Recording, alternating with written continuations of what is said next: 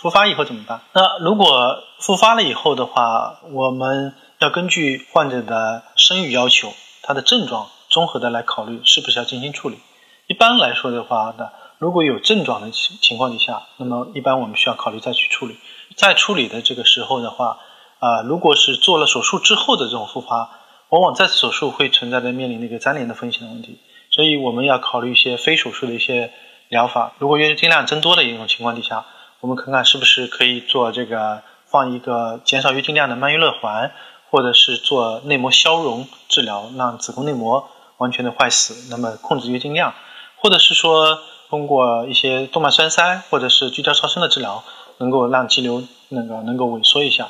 那么，当我们如果存在着一些再生育要求的那种情况底下，如果这个子宫肌瘤又复发以后影响了内膜了以后，这个时候就可能要考虑。再次手术处理的问题了，在手术处理的话，面临的一个风险呢，主要是粘连的问题。子宫肌瘤和别的病不太一样，是因为它会存在的很大的一个子宫的创面和肠子形成那种粘连。这种粘连呢，往往会没有症状，但是再次手术的时候会给你造成一些麻烦，有可能会造成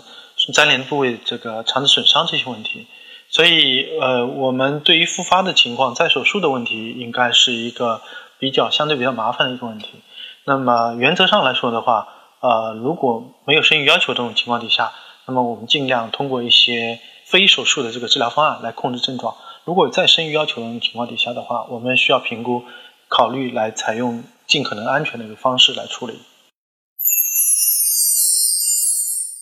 听众朋友们，大家好，我是龚晓明医生，我的新书《给身体的情书》出版了，这是我第一本的书，新书呢在当当。京东、亚马逊等网上书店以及全国的新华书店均有销售，献给广大的女性朋友们。